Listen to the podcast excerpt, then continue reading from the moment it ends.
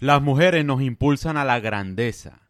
Cuando los hombres ganan dinero, comienzan a pensar en encontrar una esposa, formar una familia y construir un legado. Cuando las mujeres ganan dinero, empiezan a pensar que realmente no necesitan a ningún hombre.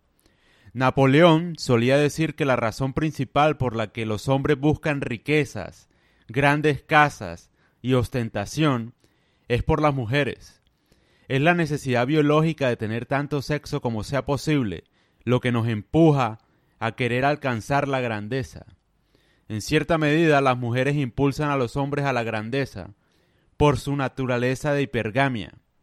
Ellas quieren tener sexo con el mejor y nosotros queremos tener sexo. Ese acuerdo nos impulsa a ser mejores.